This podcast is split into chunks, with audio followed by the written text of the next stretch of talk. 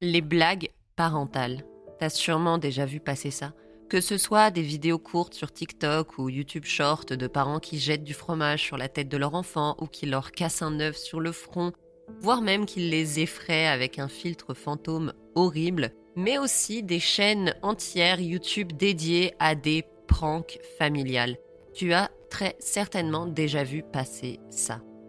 Cette semaine, on va plonger au cœur d'une des plus grosses chaînes YouTube de pranks familiaux américaines, une chaîne qui aura fait une énorme polémique il y a quelques années. Reste ici pour découvrir la face sombre et tordue d'une des plus grosses chaînes YouTube américaines de pranks familiales.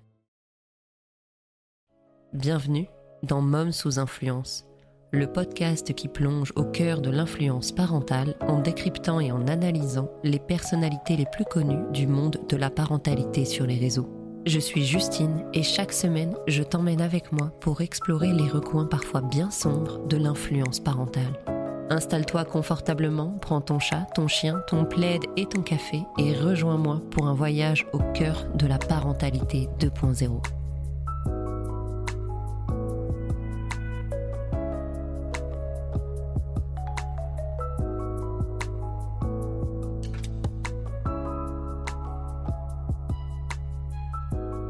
Le collège, l'entrée dans la puberté.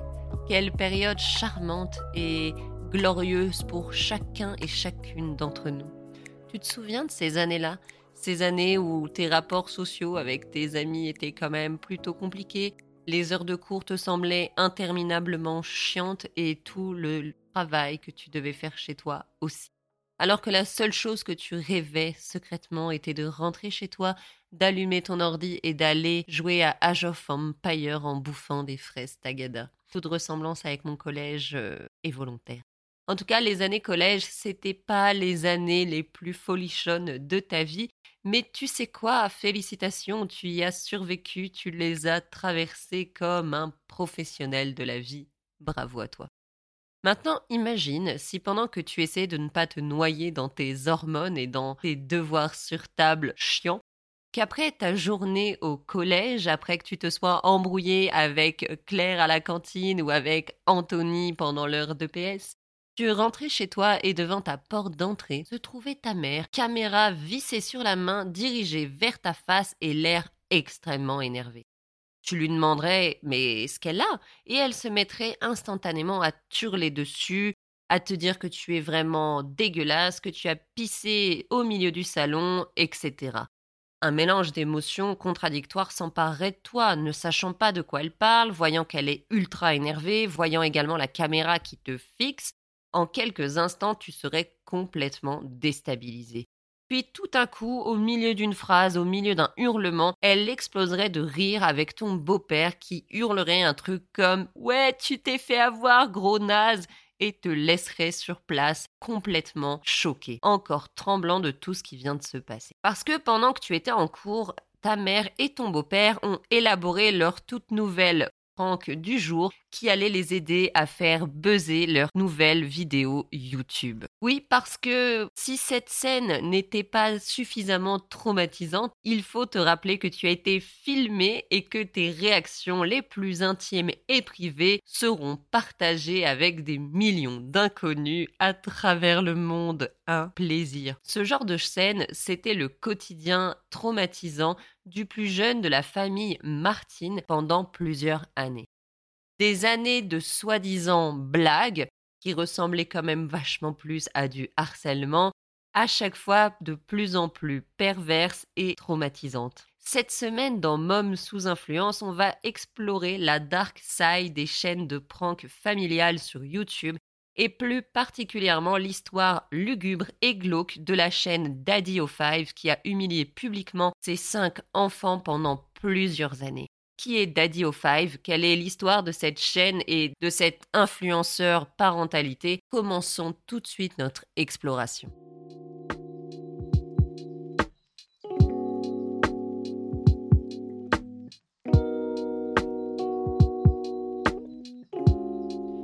D'habitude, commençons par le commencement et présentons les deux protagonismes principaux de la chaîne Daddy O5, devenue ensuite Family of Five, etc. Mais on reviendra là-dessus tout à l'heure. La chaîne Daddy of Five est gérée par les deux parents, Michael et Heather Martin. Alors, comme d'habitude, je ne donnerai pas les noms des enfants. Par contre, les parents, je m'en calerai. Je donnerai leurs noms. De toute façon, vous les trouverez très facilement.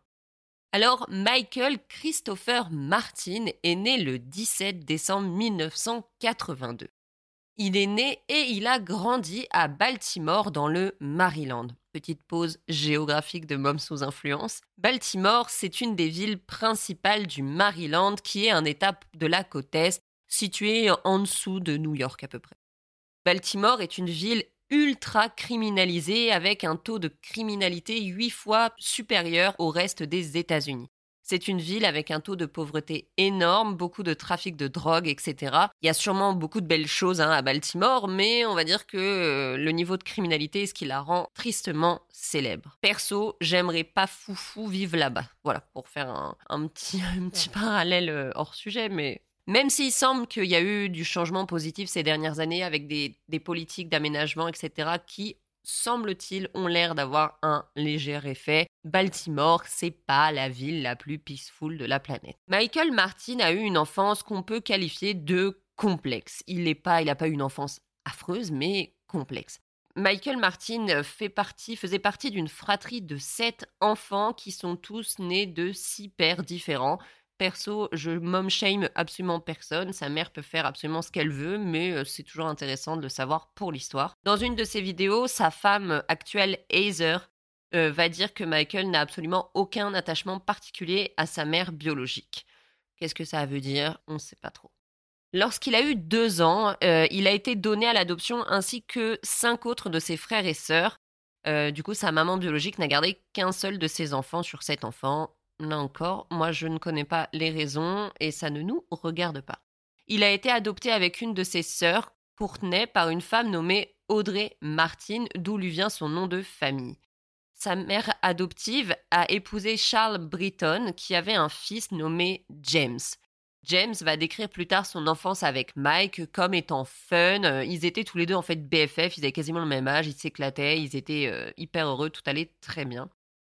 Sa mère adoptive est malheureusement décédée d'un anévrisme euh, pendant sa trentaine et euh, Mike a été envoyé vivre chez ses grands-parents. Je ne crois pas que sa sœur a dû aller vivre chez ses grands-parents. Pourquoi son beau-père n'a pas voulu qu'il reste chez lui, je n'en sais rien. Euh, c'est comme ça, ça fait partie du coup de l'histoire de Mike. Assez jeune, euh, du coup il était à peine majeur, Michael va fréquenter Rose Hall, qui deviendra rapidement la mère de ses deux enfants. Mais il faut savoir que quand elle était, euh, quand elle venait d'accoucher de son second enfant, Michael l'a abandonné. Vraiment un comportement de père exemplaire. Ensuite, il va rencontrer, en fait, il va se marier avec une autre femme entre les deux, et pendant qu'il était marié avec la seconde femme, il va rencontrer Heather, qui est la maman, qui elle est maman de trois enfants, et avec qui il va se marier très rapidement pour former ce qu'ils appellent euh, Family of Five, parce qu'ils auront du coup cinq enfants pour euh, une, et qui deviendront une famille recomposée.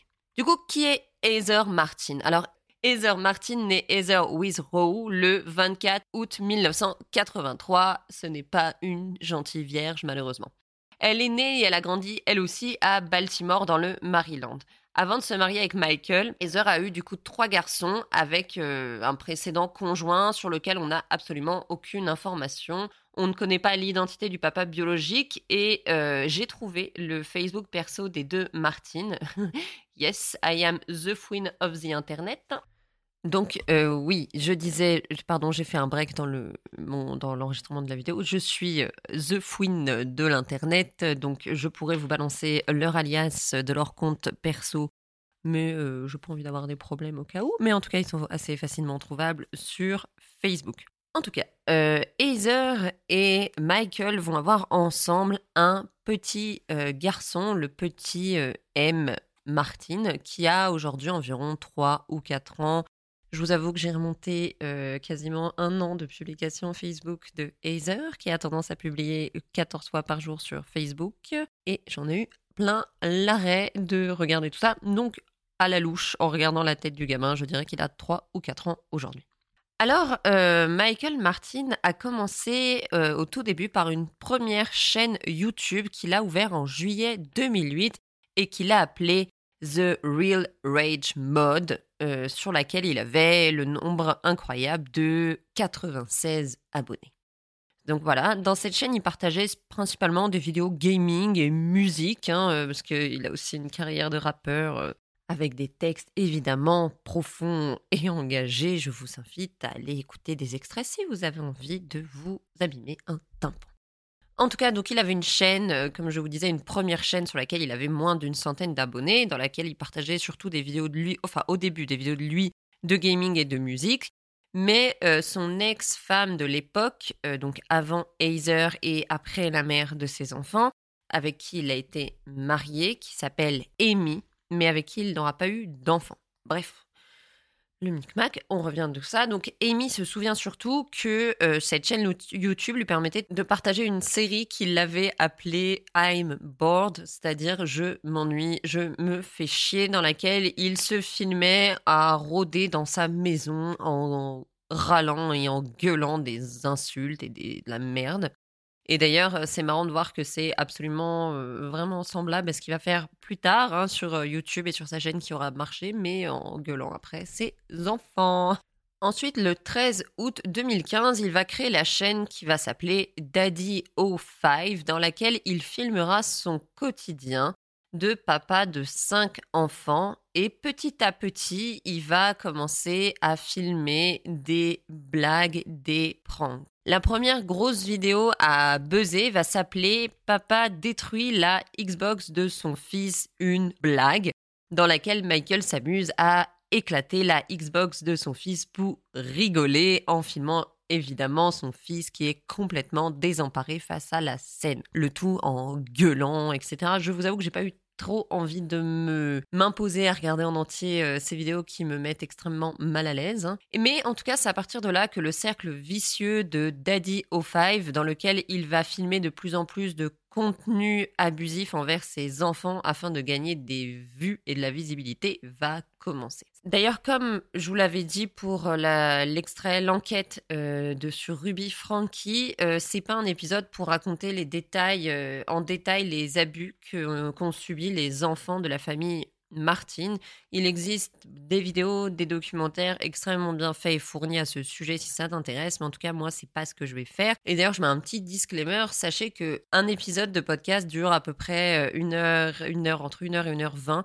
Il y a souvent au moins deux heures de blabla que je finis par monter. Euh, il faut savoir qu'en deux heures de temps, je suis pas dans la capacité de rentrer dans chaque micro-détail de chaque sujet. Il y a forcément des points que je laisse volontairement de côté. Et d'ailleurs, je le précise souvent, comme par exemple dans l'épisode précédent sur notre cher et tendre, euh, j'ai oublié son nom, comme dans l'épisode précédent, par exemple, sur Jenna Kutcher, où j'ai pas pu rentrer dans toute euh, la tendance mompreneur. Je vous ai dit que j'en en reparlerai à un autre moment. J'ai pas la capacité de rentrer en profondeur dans chaque détail. Euh, je ne suis pas Netflix, hein, je ne suis pas en train de faire des reportages de 6 heures avec une équipe de 45 personnes. Donc euh, voilà, si vous voulez plus d'informations sur des points que j'aborde, je vous encourage avec euh, toute ma bienveillance hein, à prendre Google, vos petits doigts et à faire vos recherches également. Voilà, c'était juste une parenthèse que je voulais faire parce que je sais que j'essaye de vous apporter le plus d'informations possible mais il y a des limites dans ce que je peux fournir en moins d'une heure et demie d'épisode. En tout cas, euh, revenons à nos petits moutons. La famille Martin avait à l'époque une seconde chaîne, hein. au même temps que Daddy O5 a été créé, la chaîne Family O5 était, euh, existait déjà. Et sur cette chaîne, ils partageaient plutôt des vlogs hein, familiaux, mais euh, elle est aussi devenue essentiellement une chaîne de prank assez rapidement. Parce que bon, oui, hein, quitte à faire de la moula avec ce, domaine, autant le faire deux fois plus. Donc, il faut se dire que les vidéos des parents Martine devenaient de plus en plus abusives et le mal-être de leurs enfants, surtout du plus jeune qui était la cible exclusive des blagues, hein, disons qu'il y a des gros guillemets. Heureusement, ces vidéos ont fini par faire, enfin heureusement, malheureusement, hein, mais ces vidéos euh, prenant beaucoup d'ampleur et ayant de plus en plus de visibilité, le nombre d'abonnés d'ailleurs de la chaîne de Daddy o va augmenter jusqu'à atteindre plus de 750 000 abonnés, ce qui est énorme hein, en pas si longtemps finalement. Il y a un YouTuber extrêmement connu aux États-Unis qui s'appelle Philippe DeFranco, qui a plus de 6 millions d'abonnés de son côté, ce qui est bien plus et qui est tombé en fait sur le contenu des Martines et euh, qui a fait une vidéo pour dénoncer ce qui se passait sur la chaîne de Michael Martin en attirant l'attention du coup d'une audience réellement choquée par les abus qui étaient évidents et euh, qui a du coup aussi attiré l'attention des services de protection de l'enfance américaine. Donc on peut quand même remercier ce youtubeur Fifou de Franco d'avoir euh, bah, un peu mis la lumière sur toute euh, tous ces abus qui étaient en train de se dérouler sous les yeux de 750 000 personnes qui avaient, semble toute l'air de n'en avoir rien à faire.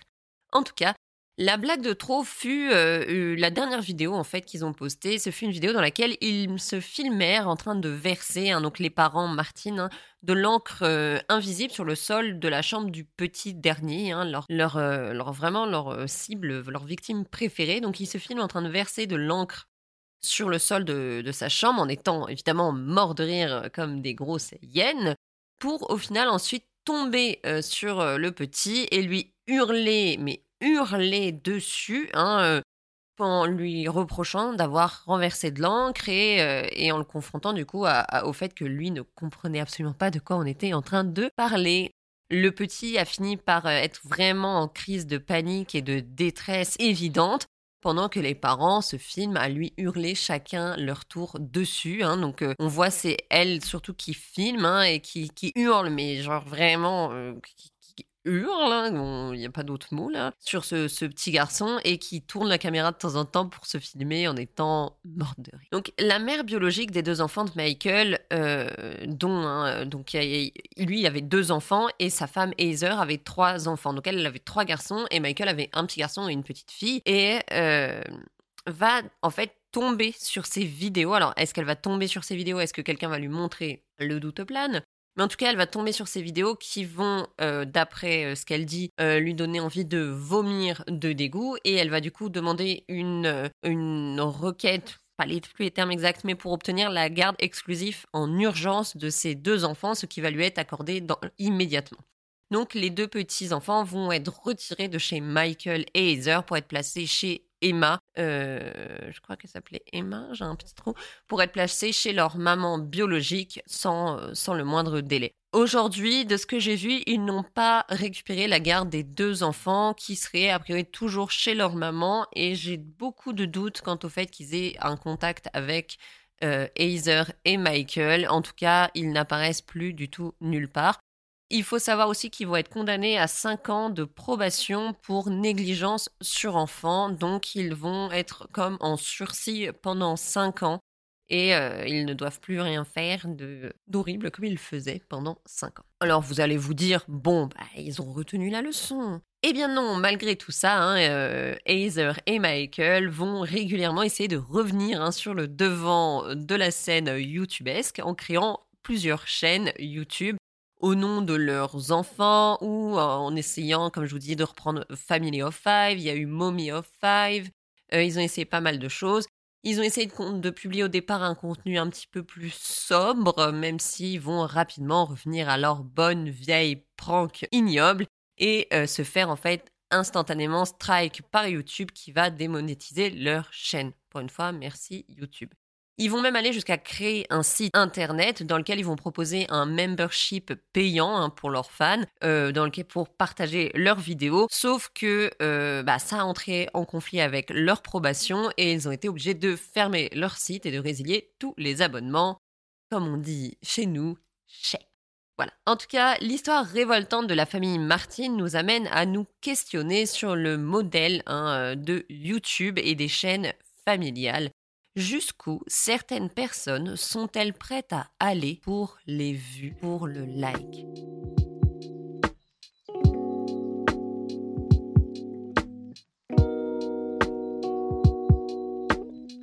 Le contenu de la chaîne Daddy au 5 est sans équivoque. Alors que dans certains cas, la perception d'un contenu peut être nuancée d'un individu à l'autre, certains pouvant être plus choqués ou dérangés que d'autres, la chaîne de Michael Martin, quant à elle, ne laisse ni place à la nuance ni place au doute. Son contenu est choquant pour n'importe qui.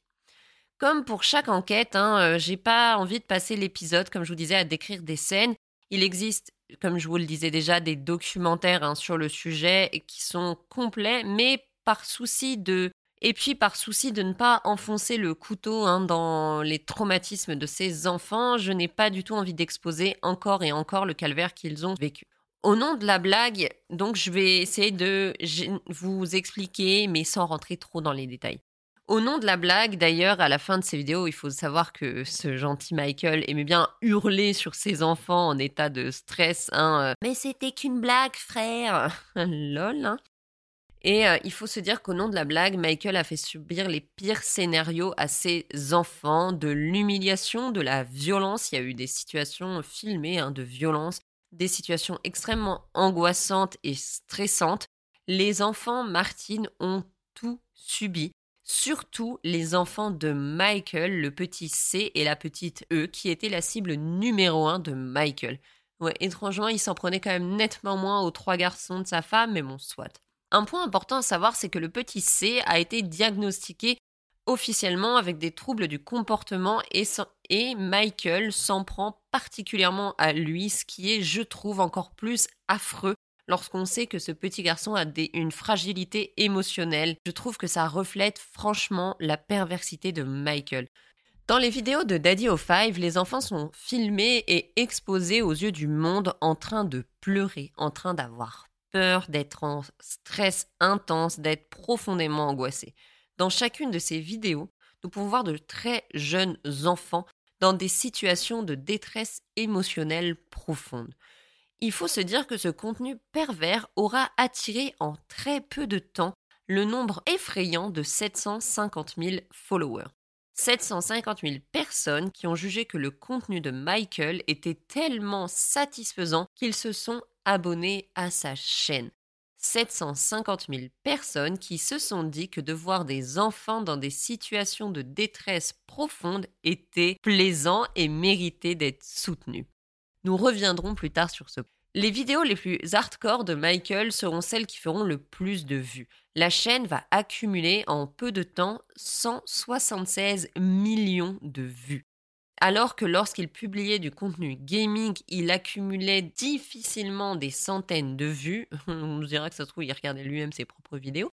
Les vidéos dans lesquelles il sacrifie la santé mentale de ses enfants au nom de la distraction collective dépasseront chacune des millions de vues. Voyant l'attrait du public pour ces vidéos, Michael va se diriger petit à petit vers du contenu harcelant envers son plus jeune garçon. le petit a été diagnostiqué comme ayant un ODD, c'est-à-dire un trouble de l'opposition et de la défiance.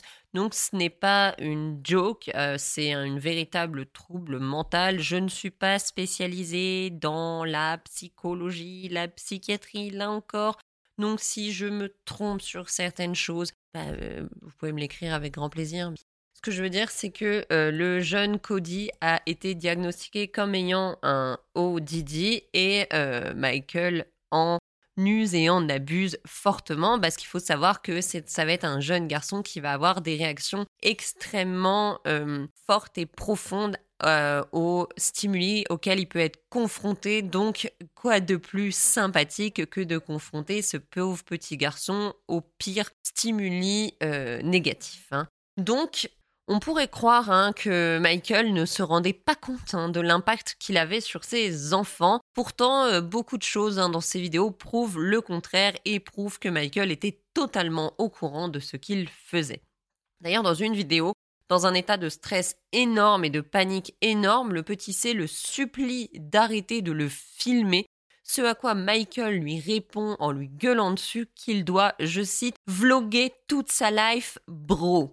Eh, hein, on a connu mieux. Hein, donc, euh, j'ai trouvé euh, un, tout un article extrêmement intéressant par la docteure Lin Hong Hui, qui est psychologue clinicienne principale à l'atelier de psychologie et maître de conférences à l'université technologique de Nanyang. Si je fais des fautes de prononciation, là encore, bah voilà. En tout cas, euh, elle va expliquer que si les enfants sont en détresse, ils ont besoin d'un soutien émotionnel. Lorsque les parents regardent une vidéo, ils deviennent spectateurs de la détresse de leur enfant ce qui a un impact négatif sur la confiance que celui-ci leur accorde.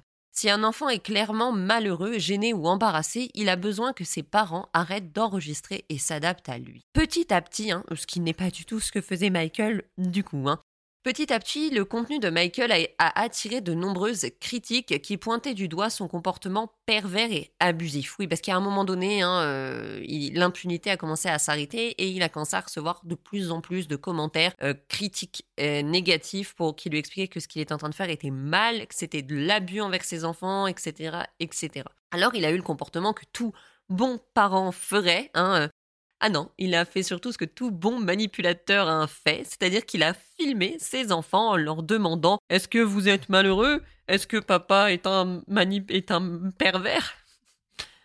Yes. C'est à quoi, évidemment, tous les enfants, hein, ce sont des enfants, hein, ont répondu Non, non, tout va bien. Déjà, je, tiens à dire que même en étant adulte face à une personne qui nous met en situation euh, d'abus psychologique, c'est compliqué de lui dire oui, tu es un gros enculé. Mais euh, quand tu es un enfant, c'est encore plus difficile. Mais soit. En tout cas, évidemment, hein, c'est très très simple hein, quand on est manipulé depuis des années de répondre oui, bien sûr, papa, tu es un oppresseur monstrueux. Et euh, pourquoi? C'est un principe qui s'appelle la persuasion coercitive. Alors, qu'est-ce que la persuasion coercitive, me direz-vous?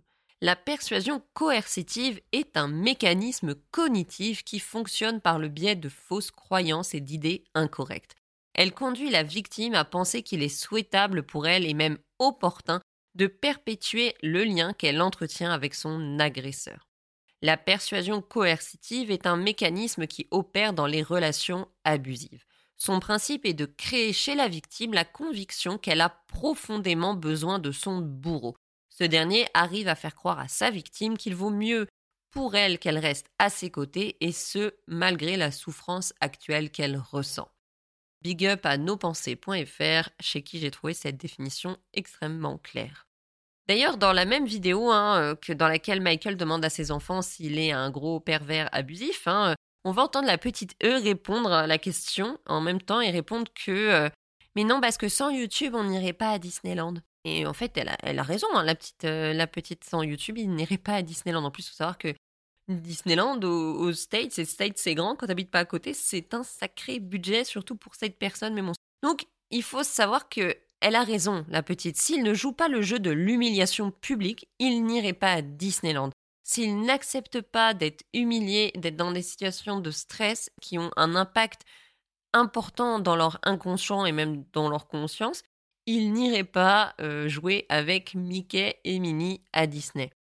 Donc leur innocence et leur naïveté d'enfant leur fait croire que c'est que de se faire humilier de façon aussi perverse, c'est le prix à payer pour aller faire des manèges, pour avoir des Xbox, pour partir en vacances, pour avoir une PlayStation. Elle a raison, c'est triste, mais elle a raison. C'est le prix euh, à payer pour avoir tout ça pour eux.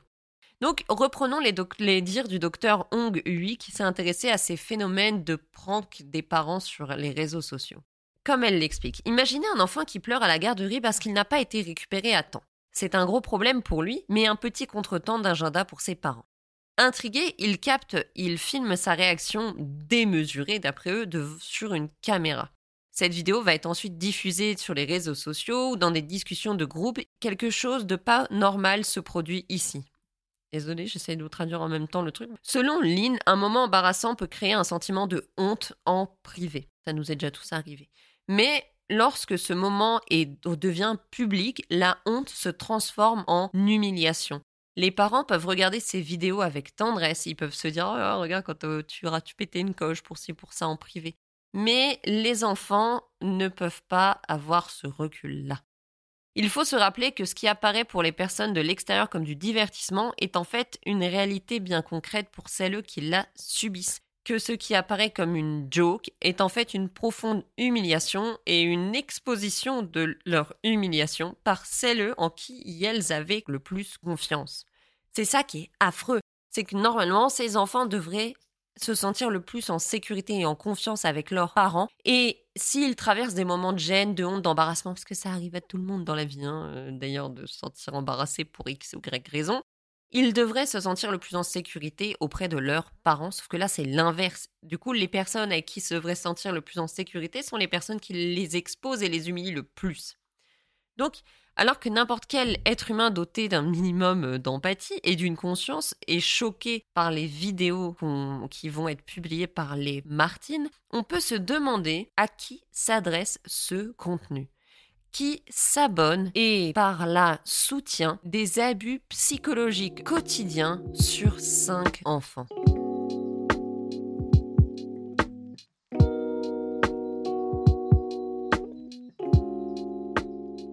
La question se pose. Il faut poser la question. Qui regarde des contenus comme celui de la chaîne Daddy O5 Qui regarde des vidéos de prank dans lesquelles un petit garçon en particulier, mais cinq enfants, se font humilier quotidiennement? Qui regarde ces vidéos et se dit ouais cool j'ai vraiment envie de soutenir ce genre de choses. Allez je m'abonne. Youhou parce qu'en fait s'abonner à une chaîne hein, YouTube c'est soutenir ce que fait le créateur même si un certain pourcentage de l'audience de Michael peut potentiellement être arrivé avant de faire des pranks qui dégénèrent, la majorité de son audience est venue quand il a commencé à publier des vidéos humiliantes et dégradantes de ses enfants. Il ne faut pas perdre de vue hein, que ce qui fait marcher les chaînes comme celle de Daddy O5, c'est la présence de ses enfants dans ses vidéos. Et qu'il le fait aussi que ses enfants soient la cible principale de son harcèlement, ou comme il aime à les appeler, de ses pranks. Parce qu'en fait, s'il se filmait juste lui en train de faire des jokes, hein, euh, comme il les appelle, mais c'est-à-dire hurler euh, sur sa femme des horreurs, hein, jusqu'à ce qu'elle fasse une crise d'angoisse, je j'émets un léger doute sur le fait que 750 000 personnes s'abonnent à ce contenu. Ce qui fait que ça marche, c'est parce que ce sont des enfants qui se font humilier, ce sont les enfants qui sont au cœur de son contenu. Mais alors, la question que je me pose, c'est pourquoi est-ce que des gens, beaucoup trop de gens, aiment voir des enfants se faire humilier sur YouTube? Appelons un chat un chat. Alors, j'ai eu beau chercher la réponse hein, euh, dans, mon poteau, chez mon poteau euh, Google, j'ai pas trouvé d'études vraiment euh, concrètes et précises sur une possible empathie à géométrie variable s'il s'agit qu'elle soit vis-à-vis d'un enfant ou vis-à-vis d'un adulte. J'ai trouvé beaucoup d'études sur l'empathie chez l'enfant et chez l'adulte, mais pas en fonction d'à qui l'empathie est destinée. D'ailleurs, s'il y a des psychologues, des personnes qui ont fait des études en psychologie, des psychiatres, etc., bref, des gens qui gèrent ce domaine-là et qui ont des infos là-dessus, ça m'intéresserait énormément. Par contre, j'ai trouvé quelques raisons qui pourraient expliquer pourquoi certaines personnes hein, euh, font clairement preuve d'un manque d'empathie, euh, d'une absence d'empathie envers des enfants euh, sur YouTube et qui vont, donc cautionner par là hein, un contenu dans lequel les enfants sont en détresse véritable et visible, hein, il n'y a pas vraiment de doute. Donc le premier point, ça pourrait être une sorte d'incompréhension des besoins émotionnels des enfants. On pourrait se dire d'ailleurs, il y a certainement dans euh, les followers, l'audience de Michael, d'autres enfants qui du coup ne vont pas vraiment interpréter ce qu'ils voient comme étant de la détresse émotionnelle, comme, comme ils ne vont pas vraiment euh, capter que les enfants sur les vidéos sont vraiment dans une souffrance psychologique euh, claire.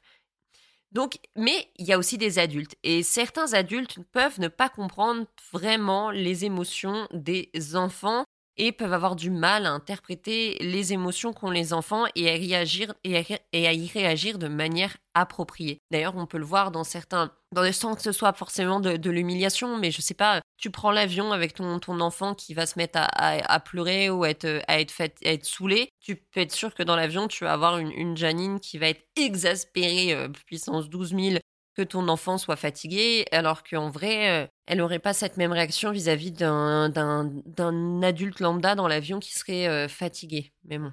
L'autre chose, ça peut être aussi un manque d'expérience et de familiarité avec les enfants. Hein. Certains adultes n'ont pas vraiment d'expérience et de, contact avec d'autres enfants.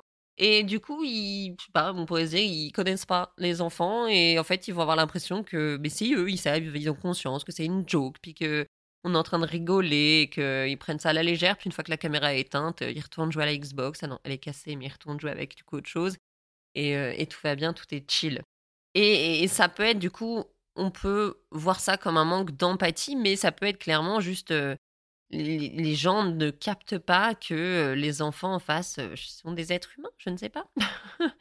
Et ça rejoint d'ailleurs le troisième point que j'ai trouvé, ça va être un... Il y a des certains adultes qui ont des attentes irréalistes vis-à-vis des enfants. Ils vont avoir ils vont attendre des enfants d'avoir des comportements qui sont ceux d'un adulte, c'est-à-dire exprimer clairement quand ils ne sont pas d'accord avec une situation, être capable d'endurer certaines choses, ce sont des comportements qui sont euh, faits d'un adulte, mais ils ne vont pas se rendre compte qu'un enfant n'est pas capable d'avoir le même comportement, euh, d'avoir la même euh, expression émotionnelle qu'un adulte. Ça, ça arrive souvent dans, plein d'autres domaines. Le dernier, l'avant-dernier point que j'ai trouvé, parce que je vous lis, c'est des points que j'ai trouvés. Hein, c'est pas moi qui ai fait la liste. J'ai trouvé ces points-là et j'ai trouvé ça assez intéressant. Que je vous avoue que moi, de premier abord, je me suis dit que c'était 750 000 trous de balles qui n'avaient pas d'empathie. Et après, je me suis dit, bon, euh, cherchons un peu plus loin, essayons d'être un peu plus indulgents et bienveillants. Et euh, cherchons pourquoi euh, des gens qui se disent, oh, nice, si j'allais regarder ce pauvre petit garçon de 8 ans se faire humilier aujourd'hui. Bref. L'avant-dernier point que j'ai trouvé, ça va être ce qu'ils appellent les stéréotypes. Hein. Donc, certains adultes vont associer aux enfants des stéréotypes comme par exemple l'insouciance ou l'inconscience de ce qu'ils vivent et de ce qui se passe autour d'eux, donc euh, font par là sous-estimer hein, leur expérience émotionnelle et l'impact de celle-ci dans leur psyché. Donc c'est pour ça qu'il y en a qui vont trouver ça normal et écrire d'ailleurs même des commentaires genre non mais tu fais que des blagues, c'est bon c'est rien, ça se voit que tes gosses ils vont bien c'est souvent parce qu'ils vont minimiser complètement ce que ressentent les enfants en associant le, des stéréotypes d'innocence, d'inconscience aux enfants. Et enfin, certains adultes vont être confrontés à ce qu'on appelle de la surcharge d'émotions. Hein. ils vont être confrontés à leurs propres émotions inconscientes liées à l'enfance et ce qui va influencer leur capacité d'empathie de manière d'empathie avec les enfants. C'est un peu le même genre de principe de euh, c'est pas grave, moi aussi j'ai vécu ça étant jeune, je m'en suis remis. Oh, oh, oh, regardons-les, c'est drôle. Mais bon, euh, d'ailleurs, il faut que je, retrouve où j'ai trouvé ces, ces cinq points-là. Mais c'est assez intéressant au final de voir que globalement, ce qu'on peut comprendre euh, là-dedans, c'est que l'audience de Daddy O5 va être majoritairement composée de personnes qui n'ont pas de conscience et de connaissance des enfants, donc soit parce que ce sont eux-mêmes des enfants, ce qui est un autre problème. Là encore, je ne vais pas pouvoir rentrer dans toute la problématique des enfants sur YouTube hein, qui ont accès au contenu, etc. Ça peut être un autre sujet, mais je ne peux pas rentrer là-dedans aujourd'hui. Donc soit ça va être l'audience de Daddy 5 va être composée d'enfants, soit composée d'adultes en fait un peu qui sont en fait immature vis-à-vis des enfants en étant en ayant une perception des enfants qui est soit déconnectée de la réalité, soit complètement insensible en fait, hein, mine de rien. Mais donc même si ces facteurs nous aident à comprendre pourquoi un petit peu, la question quand même reste entière pourquoi des gens aiment regarder ce genre de contenu? Et là, aujourd'hui, on parle de Daddy 5, mais il y en a plein d'autres. Pourquoi les vidéos TikTok avec des bébés qui se prennent une tranche de fromage sur le coin de la tronche ou à qui on casse un œuf sur le front font des millions de vues? Pourquoi des vidéos de gens qui se filment, en fait, ils filment euh, en caméra frontale et ils montrent à euh, leurs enfants qui ont souvent moins de 5 ans, honnêtement, et sauf qu'il y a un filtre derrière avec un fantôme horrible, et ils filment les enfants qui sont paniqués. Et ces vidéos font des millions de vues avec des centaines, voire des milliers de commentaires de gens morts de rire. Pourquoi ces vidéos marchent comme ça? Je trouve que la question se pose et est importante en fait dans notre société. Est-ce que c'est réellement un manque d'éducation sur le sujet, sur ce que ressentent les enfants, un manque de considération vis-à-vis -vis des enfants aussi, comme les enfants sont de vraies personnes, un manque d'empathie juste de la grosse connerie, je n'en sais rien, je n'ai pas la réponse, mais je trouve que la question est vraiment importante.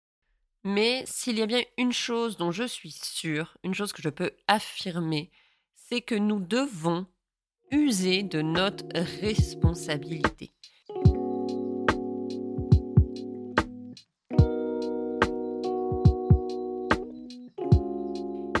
Si personne ne regarde ce genre de contenu, ils ne marcheront pas, ils ne feront pas de moula et il y aura plus de vidéos d'enfants qui se font euh, humilier. C'est tout. En fait, la chaîne Daddy o Five et les malheureusement euh, trop autres nombreuses hein, chaînes du même genre nous amènent à nous poser une autre question. Décidément, ici, on se pose trop de questions. Euh, et à, nous demander quel est le besoin de législation et de contrôle autour de toutes ces chaînes-là. Alors, comme je le disais dans le, je crois que c'était dans l'enquête 2 hein, sur Ruby Frankie et euh, toute la tendance des familles vlogging, euh, exposer ses enfants sur les réseaux sociaux, euh, surtout sur YouTube, hein, ce n'est pas anodin et surtout se faire de l'argent en exposant ses enfants, c'est une façon en fait de faire du travail d'enfant.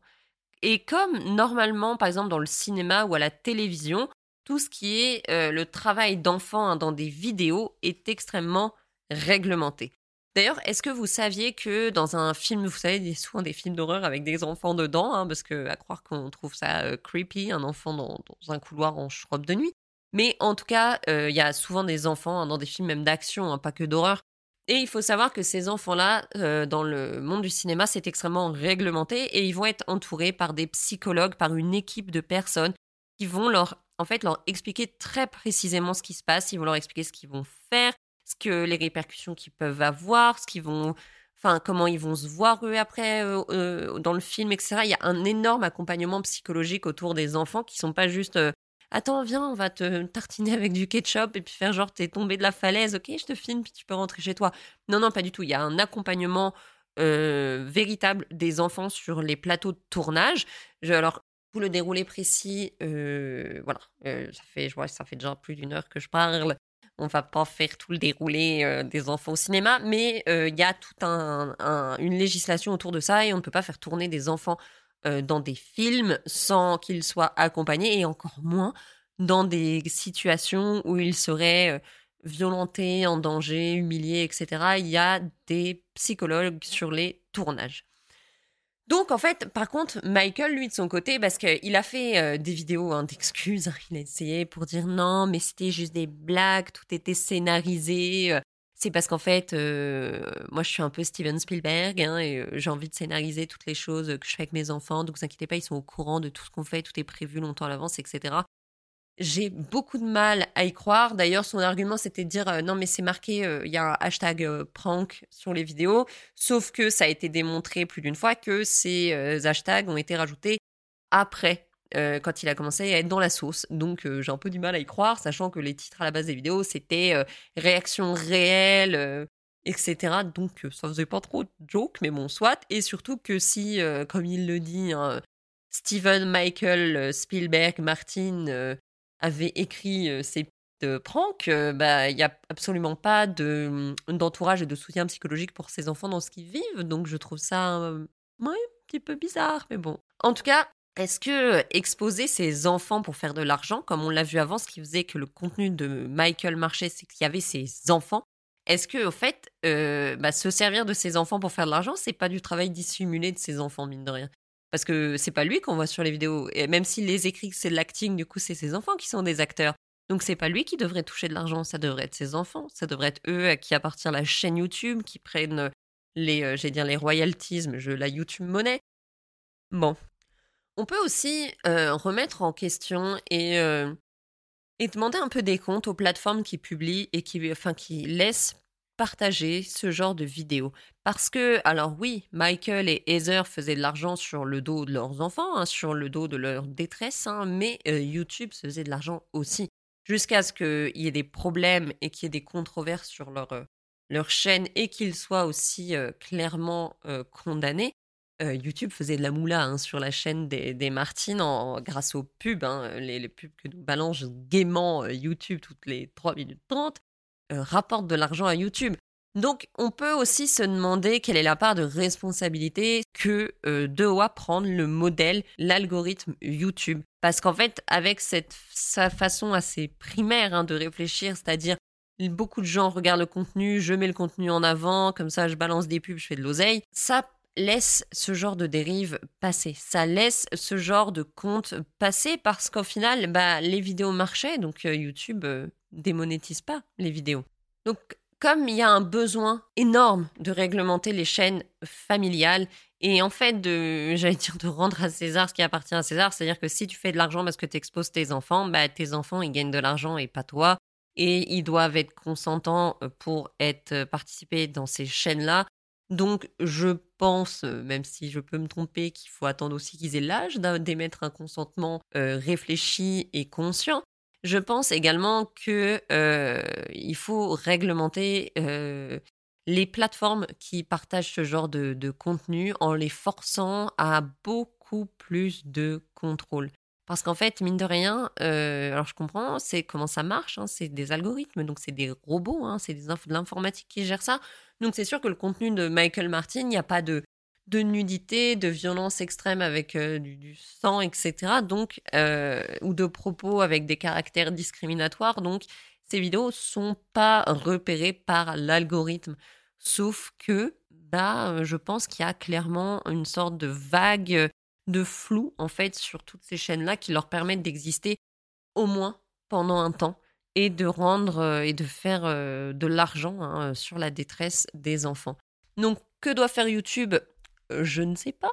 Mais euh, je pense que YouTube doit clairement faire quelque chose. J'aurais dit Dailymotion avant, même si j'ai l'impression que c'est un petit peu fini Dailymotion, mais bon, voilà. L'autre question que je voulais aborder à la fin, avant d'arriver à la fin de cet épisode, c'est de, de, se demander si exposer toute la vie privée de ses enfants sur Internet, est-ce que ça a des conséquences sur leur développement à long terme? Parce que euh, j'ai vu passer il n'y a pas longtemps, et je pense que j'en parlerai plus en profondeur euh, tard, euh, une, récemment aux États-Unis, il y a une jeune femme qui dénonce en fait que le fait que sa mère a exposé toute sa vie privée hein, sur les réseaux sociaux. Et oui, hein, ça commence à faire un temps qu'on a Internet, donc maintenant on a commencé à avoir de jeunes adultes hein, qui ont été exposés pendant 18 ans sur les réseaux sociaux et qui dénonce en fait tout le, tous les impacts euh, négatifs et, douloureux que ça a eu sur elle, sur sa vie, sur son développement. Et je pense que euh, il faut se poser honnêtement la question de l'exposition de nos enfants sur les réseaux et de leur, des conséquences que ça a sur leur développement plus tard. Je crois que même quand on pense partager des choses de façon assez innocente, il faut toujours se demander si euh, dans 15 ans, dans 20 ans, euh, ces choses-là, nos enfants seront OK avec le fait qu'on les ait partagées. comme parfois ça peut être totalement innocent et pour un, partage vraiment en plus parfois c'est vraiment ça part d'une bonne intention comme il y a plein de comptes de parentalité qui vont partager des choses euh, assez qui paraissent assez naïves sur je ne sais pas moi l'apprentissage de la propreté de leur enfant etc est-ce que vous, vous aviez envie que votre mère passe au journal de 20 h à la télé pour expliquer que Oh bah Lucien, euh, oui la propreté ça a été compliqué parce qu'à 5 ans il continue de chier dans son slip. Je suis pas sûre, même si euh, Lucien, on a été beaucoup à continuer à avoir des accidents dans nos puzzles jusqu'à euh, plus tard que ça, mais t'avais pas forcément envie que ta mère l'expose au journal télé à 20h. Et en fait, bah, alors oui, toutes les darons sont pas des influenceurs avec des millions d'abonnés, etc. Mais quand même, on, Internet garde des traces on ne sait jamais euh, ce qui. Enfin voilà, moi je pense qu'il y a beaucoup de questions à se poser sur toute l'exposition de la vie privée de nos enfants, même sans forcément exposer le visage de nos enfants. Parfois, est-ce qu'on n'en partage pas un peu trop? Moi, la première, je sais que c'est quelque chose euh, que j'essaye de prendre beaucoup en compte dans beaucoup de choses que je publie. Et d'ailleurs, si tu me suivais sur Instagram, moi je vais plug mon compte, hein, c'est hâte le réveil du cœur en un seul mot. Euh, si tu me suivais sur Instagram depuis, ça va faire deux ans que je suis sur Instagram, je crois. Mais bref, depuis le début, euh, tu as bien vu que j'ai drastiquement euh, réduit ce que je partage sur mes enfants sur les réseaux parce que je me suis comme rendu compte que, ok, je partage pas leur visage, mais je partageais euh, un peu trop de moments de leur intimité malgré moi, mais même si c'était des choses un peu innocentes, comme je vous disais sur, c'est pas, tiens, on a mes enfants, je sais pas là, je vais pas le faire du coup au podcast, mais donc c'est une, une, réflexion que je pense qui est importante d'avoir, sachant qu'avant, bah, nos parents n'avaient pas les réseaux sociaux. Donc c'est vrai qu'avec les nouveaux outils qui se créent, il y a des nouvelles questions qui se créent et je pense qu'il il faut euh, questionner notre façon d'utiliser ces outils et euh, essayer de se projeter dans le futur de nos enfants et, se demander voilà, est-ce que c'est correct ou pas Oui, alors vous allez vous rendre compte que la fin de cet épisode est beaucoup moins euh, carré et scripté que d'habitude. C'est juste que bah, j'ai une petite vie personnelle un peu prenante en ce moment, de plein de choses à faire et que j'ai pas eu le temps de rédiger cette dernière partie correctement. Voilà, c'est la vie. nous ne sommes pas parfaits, parfaites, hein, même si je suis vierge et que je devrais l'être, je ne le suis point. Mais donc elle est un petit peu plus en roue libre, mais voilà, ça vous rappellera les anciens épisodes du podcast. En tout cas, il faut aussi, c'est l'autre point que je voulais aborder, et c'est en lien, revenons à notre épisode, c'est les conséquences psychologiques des blagues sur les enfants. Parce que, en fait, toute cette mouvance, ce que je vous disais tout à l'heure, hein, du fromage sur la tête, des œufs, des machins, des trucs, là encore, on n'a pas de recul sur ce que ça va faire chez nos enfants. Là encore, avant, tu pouvais être un gamin, finir à la télé, te faire légèrement taper une petite honte par ta mère à question pour un champion, j'en sais rien, quoi qu'est-ce, à Fort Boyard ou je sais plus les émissions. C'était relativement rare que ça arrivait, le nombre d'enfants c'était assez rare, mais maintenant avec les réseaux sociaux, n'importe qui peut publier une vidéo de ses gosses et se foutre de la gueule de ses enfants devant le monde entier. Donc quelles sont les répercussions sur les enfants Bon, j'aurais tendance à dire que ce sera pas joli, mais après je ne suis pas spécialiste non plus. Mais posons-nous la question. Entre rigoler dans le cadre privé et intime de sa maison avec ses enfants, en leur apprenant le second degré, parce que je pense que c'est aussi important d'apprendre aux enfants l'autodérision, le second degré, de savoir rire de soi et de savoir prendre certaines choses avec humour. Comme j'en sais rien, euh, tu mets la danette sur le bout du nez de ton enfant, puis tu rigoles avec lui. Ça reste innocent. Personnellement, je trouve ça presque même cute et drôle, surtout avec de la danette à la vanille, c'est mignon comme tout. Mais le danger n'est-il pas quand on laisse euh, sortir ces moments innocents euh, de la sécurité de nos maisons, lorsqu'on les expose à des centaines de milliers d'inconnus et à leur plaisir discutable de voir de la détresse dans le regard d'un enfant. Dans la vidéo d'aujourd'hui, on a exploré le cas malaisant de Daddy O5 et de toutes les... Euh, déclinaison au five.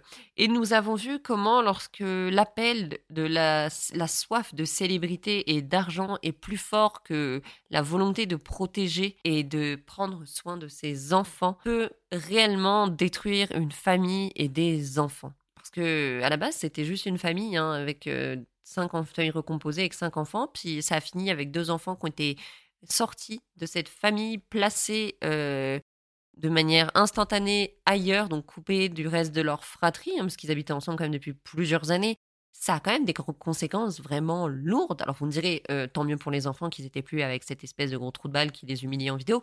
Oui, mais avec leur frère, euh, ça a quand même cassé une, une fratrie, donc c'était pas rien. Ça a eu des conséquences lourdes et graves.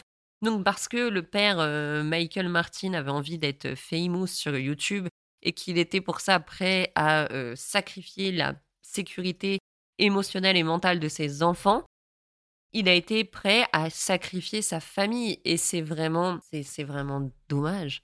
Donc, demandons-nous quelle est la responsabilité des plateformes qui partagent ce genre de contenu? Quelle est la responsabilité des viewers qui vont regarder ce genre de contenu et y donner de la visibilité je pense qu'aujourd'hui, nous sommes arrivés à un moment où il est important de se poser les questions sur la responsabilisation, la législation, les limites autour de toutes ces chaînes de prank familiales. Parce qu'on a vu aujourd'hui celle de Daddy O5 qui est depuis plusieurs années fermée, mais il en existe aujourd'hui encore plein, dont certaines en France plutôt connues. Et je pense que euh, c'est vraiment primordial de commencer euh, à ce que nos gouvernements légifèrent sur le sujet et je crois que clairement il faut interdire ce genre de contenu parce que il n'y a jamais rien de bon qui sort de quelqu'un qui humilie ses enfants pour la blague, surtout pour la, la moula. Donc voilà, c'était l'épisode euh, sur euh, les pranks familiaux. Si tu avais l'intention de créer une chaîne YouTube pour te foutre de la gueule de ton enfant, euh, ne le fais pas. Mais j'imagine que si tu es ici, c'est que ce n'est pas le cas. En tout cas, petite blablatage de fin d'épisode. Oui, je l'ai plugué tout à l'heure, mais je le replug. Si tu ne me suis pas sur les réseaux, va me suivre sur Instagram. Je sais, j'ai beaucoup moins de présence là-bas qu'avant pour plein de raisons que peut-être un jour on évoquera, mais voilà, plein de raisons. Mais en tout cas, j'y partage quand même avant chaque épisode un trailer que je trouve vraiment cool. Donc va t'abonner là-bas, puis surtout ça permet aussi qu'on parle si tu as envie de parler et il n'y a pas de problème. Par contre, je t'avoue que je ne réponds qu'aux personnes qui sont euh, polies et cordiales, même si ça m'arrive pas vraiment souvent de me retrouver avec des gens pas polis, pas cordiaux. Mais bon, si je mets du temps à répondre, c'est juste que bah, j'ai trois enfants et euh, j'ai pas forcément toujours le. En tout cas, euh, sache que YouTube, Instagram, TikTok, hein, tous ces médias et ces plateformes-là regorgent de choses vraiment chouettes et incroyables mais il y a aussi une phase beaucoup plus sombre à laquelle il faut qu'on fasse attention. Et c'est cette face-là qu'on expose dans Mom sous influence. Je te souhaite euh, une très belle semaine, bi-semaine. Je sais toujours pas si ça se dit, mais on le dira. Jusqu'à la prochaine enquête. En attendant, garde bien euh, ton esprit, ton discernement actif sur les réseaux sociaux. Fais bien attention à tout ce que tu regardes. S'il te plaît, euh, fais attention au contenu que tu suis et que tu soutiens. D'ailleurs, euh, on parle de ménage de printemps, on peut lancer le ménage des réseaux d'automne. Checker qui tu follow sur YouTube, sur TikTok, sur YouTube et dégage-moi tous les gens qui méritent pas de recevoir ta force et ton soutien. Sur ce, eh ben, je te souhaite euh, tout le bonheur du monde, comme on dit. Qu'un enfant te tende la main, je n'en sais rien. À la semaine prochaine. Salut